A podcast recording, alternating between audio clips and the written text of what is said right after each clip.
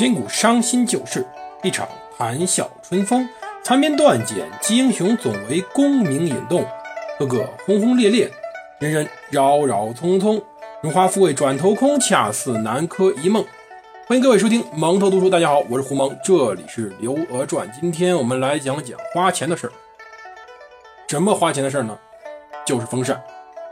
风扇超花钱，从头到尾，可不是之前丁谓那句“我们还有钱，您紧着花”就完的了。要不然宋真宗也不会反复问丁谓有钱没呢？要不然丁谓也不会因为这句话成了一个奸臣呢？多花钱！我们之前讲到，当时大中祥符元年第一次天书降的事情。为什么说第一次呢？后面还有呢。当时在王钦若的指导下，宋真宗好好的演了一出戏，当然大家都很配合，赢了个天书，上面呢写了一堆的话。反正大家都很认同，好，这是祥瑞，但紧接着就是不停的赐宴，不停的赏赐，各种封官、许愿、嘉赏，开始花钱。要知道，当年宋真宗可是普遍的请当时首都周围劳动人民吃五天饭的，这钱是要花出去的。除去当时真请客的钱，当然中间也少不了那些贪官污吏，多少漏点油水。太正常了。其实这些事儿啊，都是大中祥符元年正月发生的事儿。这场表演过后呢，就消停了，也没什么其他事发生。老百姓呢，知道有天书的事儿，可能后来免费吃了顿饭，也就不觉着还有什么后续的事情了。但官员不一样，官员一个个比猴还精，能看出来宋真宗这事儿肯定假的。大家智商正常，只要过五十都知道，哎，这事儿不可能是真的，哪有什么天书啊？可是呢？大家都会品味出来另外一层意思，什么意思？皇帝想干点什么，然后在王钦若等人有意无意的提醒之下，后来就出事了。五六十天，够各位在全国各地写信联络了。出什么事儿呢？就是当时啊，在随后的三四月份，在一个叫吕梁的人带领下，当时兖州城有一千两百八十七名百姓。前往开封省请求宋真宗封禅，有零有整的一千两百八十七名。当然，宋真宗当本人当然说：“哎呀，我何德何能呢？我没办法封禅呢。这件事你们瞎说，我没这意思。”然后呢，给这一千多人赐还路费，让他们回家了，接着花钱。这只是开头呀，随后便有兖州官员集体上书请求皇帝陛下封禅。而与此同时呢，当时呢正好是在科考期间，那些举人们呢全在京城。其中一个兖州的举人叫做孔卫的大出风头，他这里倡议：哎呀，号召所有童年一起到皇宫请愿，恳请皇帝一定要到山东泰山去封禅。可是活见鬼了，宋真宗呢一改过去和蔼可亲的面貌，反复的告诉大家不同意，绝对不行。他告诉各位。封禅呢是古往今来少有的人间壮举，我作为一个皇帝没有资格去干这件事儿，大家不要胡闹了，回去好好考试吧。反复的辞让表示我们宋真宗赵恒呢喜欢实干，不喜欢这些虚的没的。我们的皇帝陛下是个好皇帝，使唤实务，不喜欢虚华。各位一定要响应皇帝陛下号召，安安静静过好每一天生活。这时候呢，我们赵恒同志呢，还脚踏实地是个人呢。他之后就不是人了，开始往修仙的道路一去不复返。到公元一零零八年，也就是大中祥符元年四月初一，又有天书了。这回呢，是在皇宫内院功德阁上发现的，内容呢一模一样，形式一模一样。哎。老天爷这指责赵恒你不懂事啊！你要封禅呢，你要跟我沟通啊，干嘛还不去呢？这时候，全国人民都知道了，王旦作为宰相首辅，集体开始上书：陛下，您去封禅吧，您要敬天法祖啊！上天都说了，您应该去封禅。这出戏演到这儿，不再这样演，演不下去了，折腾死了快。可是更折腾人的在后面呢。皇帝陛下说：“上天的旨意，朕应该遵守。老天爷这么给我面子了，怎么能不去呢？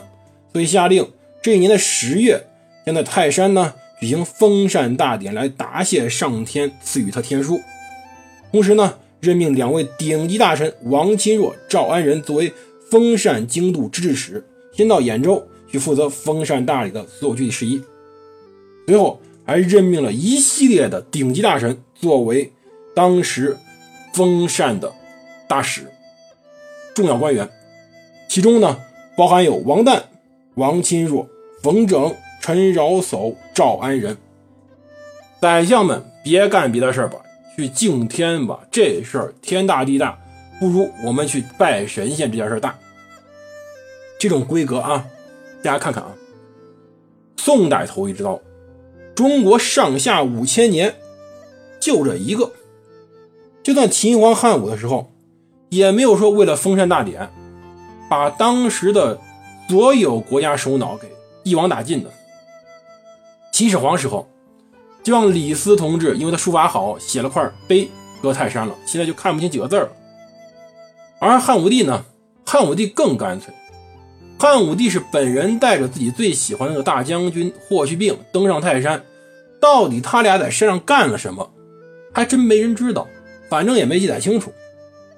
那么，我们之前解释过封禅，封祭天，禅祭地。那么封禅怎么举行，就成一事儿了。既然皇帝陛下决定要封禅了，要一定封禅，那么这个礼仪就很重要。那这礼仪很重要，到底该怎么办呢？大家开始懵了。宋朝时候藏书很多的，所谓有非常多的学士这种管阁职称呢，包含了几乎宋朝当时皇宫里面所有的管阁，比如说什么龙图阁学士，我们最熟的嘛，包龙图打坐在开封府，而龙图阁又不是最值钱的，最值钱的集贤院嘛，就我们说的集贤相，宰相家的官职。当时呢，崇文院、龙图阁、玉宸殿。等等等等，只要里面有书的地方，全部开放。各位有学问的翰林知告开始进去查书，查前朝所有年代所记载的历次封禅大典的遗志，都查出来。该穿什么衣服，该怎么行礼，祭坛该怎么建，宫殿该怎么建，皇帝呢该怎么走路，是到底到哪儿开始祭拜，怎么祭拜。先做什么事，后做什么事，这非常重要。中国礼制所谓体现皇帝尊严，体现皇帝的威风，也体现皇帝对于上天的尊敬，核心便在于此，这个一点都不能错。问题来了，秦始皇当时记载中根本就没完成封禅，当时去的时候呢，天气不好，电闪雷鸣的。皇帝陛下觉得不适合，就没完成。他实际上就是封了那棵大松树，叫做五大夫松。汉武帝就之前说了，人家是自己带着自己的跟班上去的，你也不知道到底怎么回事，没有任何记载。真正记载多的呢，是当时唐朝的封禅。唐朝呢，先后有过三次封禅，其中有一次没成，就唐太宗。唐太宗时期已经开始动议封禅了。然后呢，有非常多的人去议论到底封禅有什么礼仪操作，它的仪式呢比较时间性，而且有很强的操作性。最后呢，还形成了所谓叫《贞观礼》的一本书，这对当时之前历代封禅遗著的改造和继承，多数呢还是从之前两晋南北朝学说，到后来高宗时期也经过封禅。是根据之前他爹唐太宗时的贞观礼进行的实践和精细化遗承，但问题在于是武后力争的压线。当年武则天已经是皇后了，她作为一个女人是进行了压线，这事儿说句实话有点违规，一般女人是没有这么高资格的，尤其是你作为一个皇后。但是当年武则天多猛啊，谁敢拦着呢？再后来到唐玄宗时期，又对于之前两次封禅进行了修正，争论非常激烈，还形成了大唐开元礼，整合了之前封禅遗著，不断革新，形成了非常成熟的一次封禅。所以说呢，这一次的封禅实际上根据之前的几次进行的整理，但是这整理有问题啊！查出来要干嘛了？时间太短。当年高宗，我说的是那位唐高宗，为了封禅，准备了整整的三年时间。这一次四月份下令决定封禅，但是当回去做封禅时候是十月。那么问题就来了，只有半年时间，半年时间要整理这么重要的事是很难的，尤其是一样重要道具上彻底卡入了当时宋真宗的脖子，是什么道具呢？我们明天再说。